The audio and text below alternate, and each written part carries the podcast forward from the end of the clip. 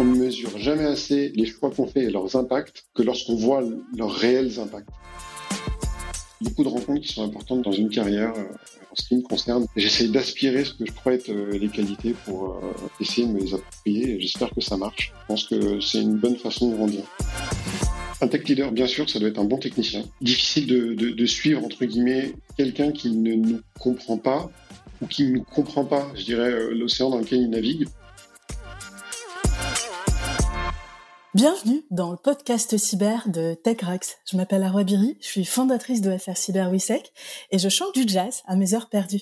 Bonjour Jonathan. Bonjour Arwa, bonjour TechRox. Alors pour ma part, je suis euh, Jonathan Brossard, j'ai 35 ans et j'occupe le poste de CTO chez Moni. C'est une entreprise que j'ai cofondée il y a bientôt 6 ans maintenant et euh, gère aujourd'hui une quinzaine de personnes dans les équipes engineering à Paris. Moni, qu'est-ce que c'est? Moni, c'est la super app à destination des personnes venant vivre ou travailler en France ou en Europe et qui souhaitent soutenir leur famille et rester à l'étranger. Le tout, bien sûr, financièrement, en envoyant de l'argent euh, pour un retrait en cash dans le pays de destination ou en envoyant du crédit téléphonique, de la data, du rechargement directement sur des cartes prépayées. Et plus récemment, c'est quelque chose qu'on lance euh, très bientôt, euh, en assistant en cas d'accident de la vie. À mes heures perdues, je ne chante pas de jazz. Pour le bien de mon entourage, je suis quelqu'un qui, je dirais, adore apprendre de nouvelles choses. Je suis curieux de nature et je dirais que j'ai un intérêt assez particulier pour les sciences la physique euh, et, le cerveau humain. Top. Et du coup, quel parcours pour euh, en arriver là? Alors, avant Moni, je suis passé chez une célèbre marketplace de biens de services qui s'appelle Groupon.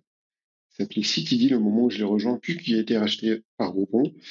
Ça a duré un peu plus de cinq ans, pendant lesquels j'ai eu plusieurs vies chez Groupon, euh, de développeur à, responsable du pôle innovation. Avant ça, j'ai fait du développement. J'étais développeur dans une agence de marketing à la performance pendant un peu plus de trois ans. Et avant ça, j'étais euh, bah, étudiant dans une célèbre école d'ingénieurs spécialisée. Top. Et si tu devais citer des moments, des rencontres, des découvertes qui ont été clés dans tes choix professionnels, tu parlerais de quoi? J'ai pas vraiment eu de déclic dans mon enfance pour le métier du développement. Moins, je me suis pas levé un matin en me disant euh, c'est ce que je voulais faire. Quelque chose qui va beaucoup parler, je pense, aux auditeurs. Euh, bah, j'ai 35 ans, donc à la fin des années 90, j'ai eu mon premier ordinateur. Pour les plus jeunes auditeurs, euh, mon premier ordinateur, fin des années 90, ça correspond à l'époque où on avait des magazines papier avec des logiciels offerts sur ce qu'on appelait les CD-ROM à l'époque. Pour ceux qui ont la mémoire, j'étais abonné à Microhebdo et j'ai toujours été très intrigué par l'interface qui se lançait en autorun quand on mettait les CD-ROM dans le lecteur de disque. Parce qu'à l'époque, on avait un lecteur de disque ça ouvrait Internet Explorer, je savais pas trop ce que c'était, j'ai creusé. Et sans le savoir, j'ai fait mes premières pages HTML, euh, CSS. Et après, j'ai eu accès à Internet et, euh, et, je crois que comme beaucoup de personnes de ma génération, euh, j'ai fait du développement en suivant les tutos de Mathéo 21. Je fais un petit coucou à, Mathieu Nebras s'il nous écoute. Je pense qu'il a, égayé la vie de, beaucoup de personnes il le fait encore aujourd'hui. Et après ça, je me suis jamais arrêté de coder. Alors récemment, je code un peu moins qu'avant et, ça me fait un peu mal mais, euh, mais je, je me suis jamais arrêté. Donc ça a commencé comme ça, si je devais citer euh, une découverte. Et ensuite des rencontres. Au cours de mes expériences, j'ai eu, euh, la chance de faire beaucoup de rencontres partout où je suis allé. Si je devais refaire un petit peu l'historique, bah, je me rappelle mon premier responsable technique, Benoît Guignard. Coucou si tu nous écoutes.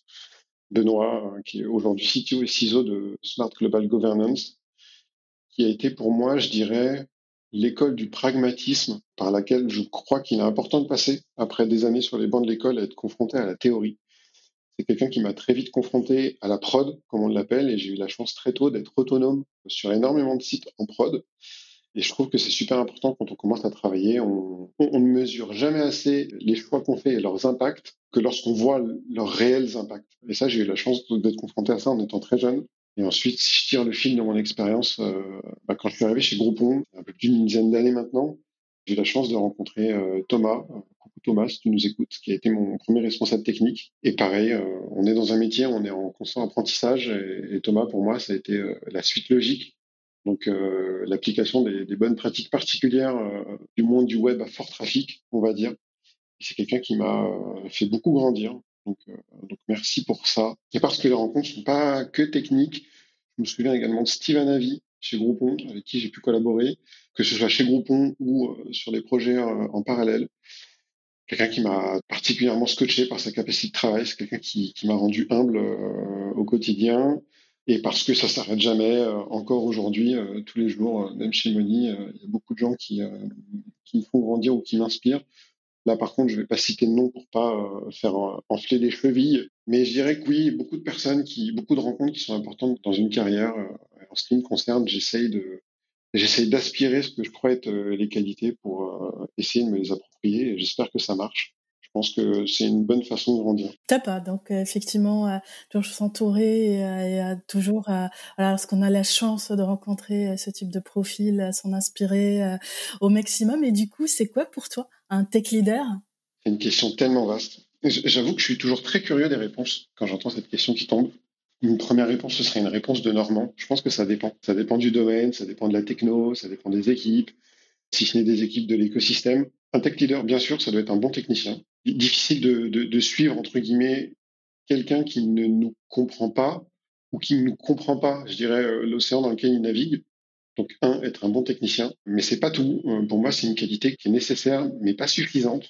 Et je pense qu'une grosse partie des qualités d'un tech leader, paradoxalement, euh, sont pas liées directement à la tech. Je pense que oui, l'idée, c'est transmettre de la vision, mais la vision qu'apporte un, un, leader, ça doit toujours être confronté. Euh, alors, je, parle avec un avec un prisme particulier. Hein le prisme startup, euh, équipe qui grossit, projet qui doivent aller vite, roadmap, roadmap importante. Donc, dans ce contexte-là, un leader tech, il est confronté à ça, il est confronté à une roadmap, un contexte. Et donc, je dirais que ça va forcément nécessiter une sorte d'ambivalence. Et donc, une qualité pour moi serait l'aisance à naviguer dans ce que je pourrais qualifier d'injonction contradictoire. On est toujours partagé entre, entre différentes eaux. Et ensuite, du coup, euh, si on est euh, expert tech, ou alors qu'on sait s'entourer, il faut pas non plus rentrer dans, dans cette vision où euh, on est responsable de, ceci, donc on est forcément l'expert de ceci. si on sent qu'on n'est pas l'expert de tout, ce qui, est, ce qui est souvent le cas, il faut juste avoir l'humilité de s'entourer des bonnes personnes, donc doué d'une bonne expertise technique, ou alors entourer des bonnes expertises techniques, et à l'aise dans un monde sous contrainte. Je pense que transmettre la vision, c'est beaucoup plus simple. ensuite, effectivement, oui, pour être un bon leader, il faut savoir transmettre sa vision. Et là, c'est de la communication. J'entends, souvent dans, les podcasts que euh, ce, métier, c'est un métier où il faut communiquer et beaucoup se répéter. Bah, c'est vrai, euh, c'est très vrai. Et, d'ailleurs, c'est pas un problème du tout. Mais, je dirais être un bon communicant. Et si on somme tout ça, je pense qu'on couvre, euh, pas mal des qualités qui pourraient correspondre à, un profil qu'on pourrait appeler être un profil de tech leader. Et quelle est pour toi la lecture, l'ouvrage, la présentation qui a structuré ta carrière? Alors, il y en a, beaucoup. Et, alors, je suis quelqu'un qui lit beaucoup, euh, mais paradoxalement, principalement sur mon métier. Euh, j'appréhende mon métier d'une autre manière, peut-être un peu plus factuelle, un peu plus directe, euh, en discutant beaucoup, en testant beaucoup par moi-même. Je dirais que ça doit représenter un, un petit 10% de mes lectures. Mais si je devais citer des ouvrages, j'ai une expression que j'aime bien, ça va sans dire, mais ça va mieux en le disant. Auquel cas, je pense à Clean Code, donc le Bob, euh, comme on aime bien l'appeler. Je pense que tout développeur, tout technicien doit passer par là. C'est important de le lire, ce livre. Il fait partie des top livres. Comme je disais tout à l'heure, c'est le, le, quotidien, c'est pas que de la technique.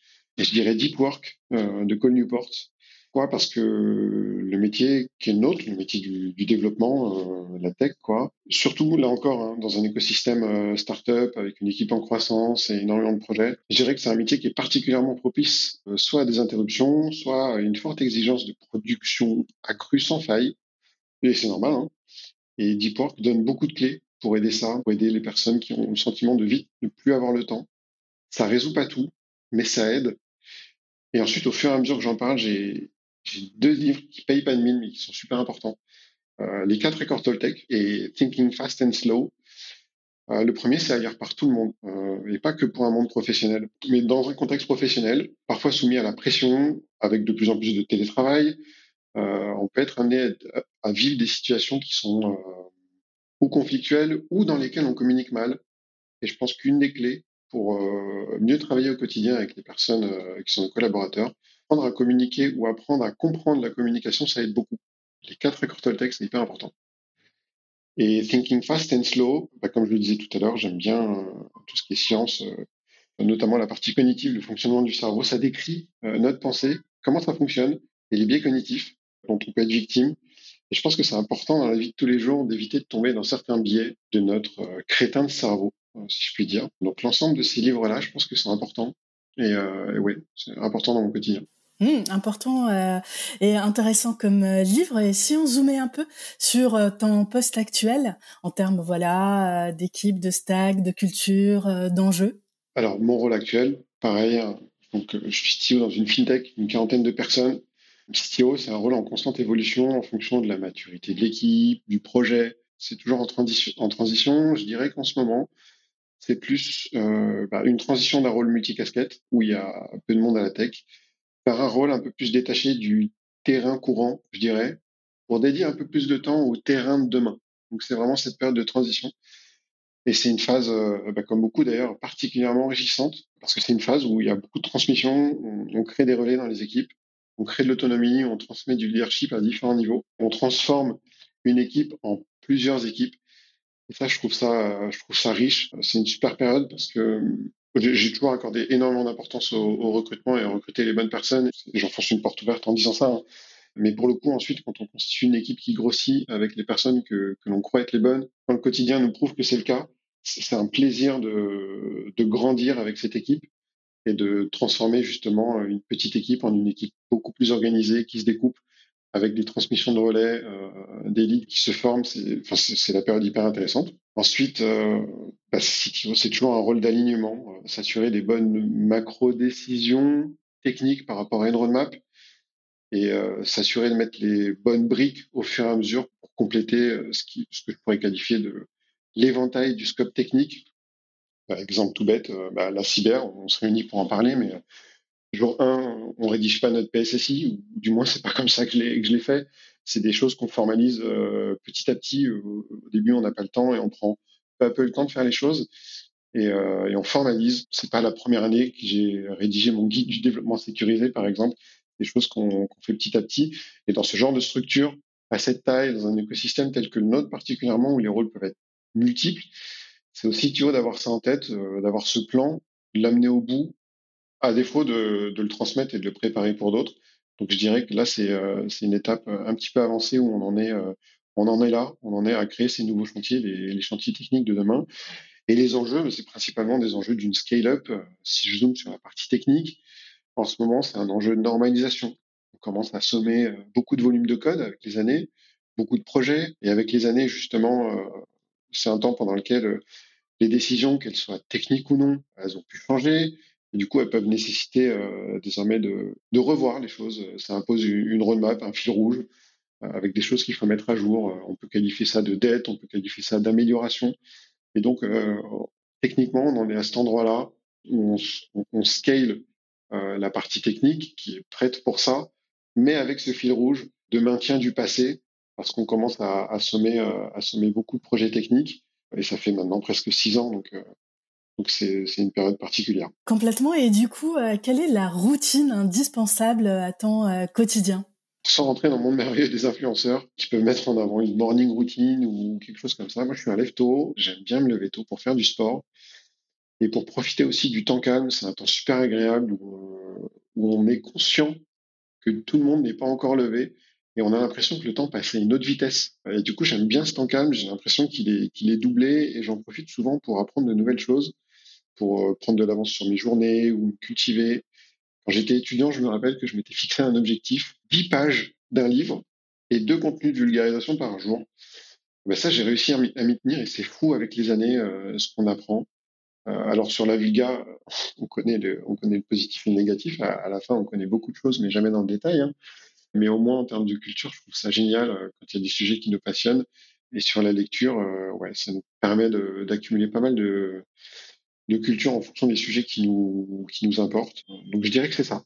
Si, si j'arrive à caler ça dans une journée, ce qui est généralement le cas, euh, c'est une bonne journée qui commence. J'ai l'impression d'être euh, d'être on track. Ouais, intéressant. Et alors quelque chose que tu voudrais faire, mais que tu n'arrives pas à réaliser euh, par faute de temps? Bah, je pense que dans les personnes qui nous écoutent, beaucoup ont lu la 25e heure, un livre un peu connu avec des tips, des tricks euh, sur comment améliorer son quotidien pour gagner du temps dans une journée. Donc, euh, quand on est un peu geek, il y a beaucoup de choses qu'on connaît. Mais en vrai, il y a des sujets qui sont, parfois intéressants euh, et qui aident. eh ben, j'aimerais bien écrire à la 26e heure. Donc, il faudra un mix de, temps et de courage, euh, je suppose. Mais je ferais bien ça parce que malgré le fait d'être dans un écosystème digital, avec des personnes très tech-savvy, j'ai malgré tout l'impression qu'on peut aller plus loin. Et je sais pas si c'est parce que je suis un, je suis un gros nerd dans l'âme que j'ai l'impression qu'on peut la, peut la créer cette 26e heure. Complètement. Et si tu avais en fait une baguette magique, qu'est-ce que tu changerais? Alors, si j'avais une baguette magique, et là, euh, peut-être que dans nos éditeurs, on va me contredire parce que bah, on n'a pas la science infuse. Il y a peut-être quelque chose qui existe, mais que je connais pas. Je suis confronté au quotidien avec une à une problématique, et je dirais que c'est l'alignement de trois équipes le marketing, le produit et la tech sur un enjeu qui est le tracking, les plans de tracking. Je ne connais aucun outil qui aujourd'hui permet d'avoir une vision à jour d'un plan de tracking et qui se mettent à jour en fonction de toutes les étapes de développement, du, design jusqu'à la mise en prod, vraiment euh, sur toutes les étapes. Il y a une phrase que j'aime beaucoup qui est euh, une bonne doc, c'est pas une doc complète, c'est une doc à jour. Et eh ben je connais aucun outil qui permet de pas avoir de trou dans la raquette. Et quand on sait à quel point euh, la mesure, le tracking, c'est quelque chose d'important, je pense que si cet outil existait et si je pouvais l'avoir au quotidien, je serais très heureux.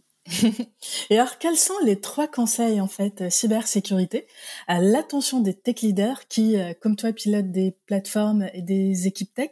Je vais vraiment enfoncer une porte ouverte, mais euh, communiquer, sensibiliser. On arrive dans une période où, où les enjeux se complexifient. Euh, on le voit avec euh, les nouvelles techno, euh, la part que prend le digital dans le quotidien, je dirais. On voit que la surface d'exposition euh, va continuellement s'agrandir. C'est ça mon point. Donc tout le monde doit être sensibilisé, pas que les équipes tech. Et ça passe par de la formation, de la sensibilisation, des tests. Et je le vois même dans un environnement euh, startup, digital et compagnie. Hein. Donc euh, pour moi, le principal conseil que je pourrais donner, c'est communiquer. Et s'il faut en citer trois, communiquer, sensibiliser et réussir à créer des réflexes. C'est tout bête, mais euh, il y a quelques jours, Reddit a une faille de sécu parce que campagne de phishing en interne, campagne de phishing qui redirige vers un site euh, fake qui imite leur back-office. Reddit, s'il y a bien, je pense, une équipe dans le monde, dans une entreprise où euh, on est sensible aux enjeux du digital, c'est chez eux. Ça arrive, ça arrive dans la vraie vie et il faut en être conscient. Alors du coup, tu as une anecdote croustillante en termes de cybersécurité à nous partager? Il y a un peu plus d'une dizaine d'années, et c'est d'ailleurs la première fois que j'ai pris conscience de, de l'impact de la cyber. Il y a un peu plus d'une dizaine d'années, j'ai besoin d'accéder à une étude de marché sur un célèbre site d'études de marché. Donc un site qui vend euh, très cher, des PDF euh, complets avec des stats faits par des gens très intelligents sur une typologie client, une activité particulière. Et euh, je pense que comme beaucoup de personnes qui vont nous écouter, et, toi aussi, je suis quelqu'un d'assez curieux quand je me balade sur Internet, manipuler des URL, aller dans le DOM, vérifier la console, essayer de faire des trucs pour juste comprendre comment ça marche. Et sur ce site en particulier, euh, j'ai fouillé et je suis tombé sur quelque chose d'un peu, d'un peu fou je me suis fait euh, complètement nerd sniper, comme on dit. Je crois que dans les deux heures qui ont suivi, j'ai raté toutes mes notifs. Sauf que je pense qu'au bout de deux heures environ, j'avais plusieurs gigas sur mon ordi de PDF avec des études. En fouillant un peu, je regarde leur catalogue et je comprends que j'ai réussi à télécharger toutes les études du site. Et je télécharge leur catalogue pour essayer de bien comprendre et, euh, et je m'aperçois qu'en quelques minutes, du coup, quelqu'un de, je me considère pas comme le plus compétent du monde, hein, mais quelqu'un d'un peu, d'un peu filou, en fait, peut télécharger la totalité de leur catalogue. Ça représentait, je me souviens exactement du chiffre, ça représentait 949 000 euros. En quelques minutes, quelqu'un peut récupérer ce qui représente, je pense, euh, la majorité de la valeur de cette entreprise sur son ordi. Et je crois que c'est là que j'ai pris un peu une gifle et je me suis dit, OK, vrai exemple de la vraie vie, ça n'a pas été hyper dur. Et euh, OK, on peut vraiment remettre en cause le business d'une boîte avec une faille bien entendu, on est tous conscients des failles. Euh, enfin, on arrive à choper l'accès à un back-office, on arrive à des choses qu'on ne devrait pas faire, pour lesquelles on n'est pas habilité, en fouillant un petit peu, en pensant, en, scannant. Bien sûr, on est tous conscients que ces trucs-là arrivent. Mais c'est la première fois que j'ai été confronté à, la vraie vie de ce truc. Ça m'a mis une gifle. Je pense que depuis ce jour-là, je suis un peu parano. Et, euh, et pour la petite histoire, j'ai contacté les, les responsables sur LinkedIn Peut-être qu'ils n'ont jamais vu mon message, par contre, deux jours après, c'était corrigé. Donc je suis content de me dire que ça a peut-être servi à quelque chose. Mais donc voilà, je crois que c'est la première fois où j'ai pris conscience euh, des enjeux cyber de la vraie vie. Sinon, j'ai d'autres anecdotes. Un truc marrant, c'était il y a à peu près, pareil, une dizaine d'années. Euh, je préparais le lancement d'un site à fort trafic et on était en fin de la préparation du lancement, donc euh, on allait se lancer sur les tests de montée en charge. Donc on dédie un environnement, tous ceux qui nous écouteront comprendront ça. On dédie un environnement, j'ai quelqu'un dans mon équipe qui est spécialisé sur le sujet, on commence à faire les tests de montée en charge et on le fait par, par paquet, par paquet de dizaines de milliers de clients et on suit les montées en charge. On veut vérifier que ça scale bien, on veut vérifier que la perf est OK et on se rend compte que la prod prend. C'est-à-dire qu'on avait fait un lancement technique, mais on n'avait pas communiqué dessus, donc euh, le sous-domaine existait, et on s'aperçoit que la prod prend. On était quatre autour de la table. Pendant la moitié d'une après-midi, on s'est posé la question parce qu'on était, on partait du principe qu'il y avait quelque chose de mal fait dans les environnements ou quelque chose de mal fait dans les tests de montée en charge et on ne trouvait pas. Quand on est quatre, euh, alors on n'a pas forcément tous 30 ans de bouteille, mais euh, quand on est quatre et qu'on se considère d'un niveau correct, on prend vite une gifle d'humilité quand à quatre, on n'arrive pas à comprendre d'où ça vient. Euh, et, pour la petite histoire, on, on, a fini par se rendre compte qu'on se prenait un DDoS sur le domaine, sur le sous-domaine qui était, euh, qui était déjà en prod parce qu'on avait fait un lancement technique. On se prenait un DDoS euh, sur ce domaine-là. Et oui, ben, les sous-domaines, euh, c'est exposé, c'est public. Quand on lance pas un site, on protège. Bah, c'est tout bête, mais on n'y avait pas pensé. Très utile en fait comme anecdote. Merci beaucoup Jonathan pour ces partages. Merci aux auditeurs pour votre écoute et on vous donne rendez-vous au prochain podcast. Merci à Roi, merci Techrox.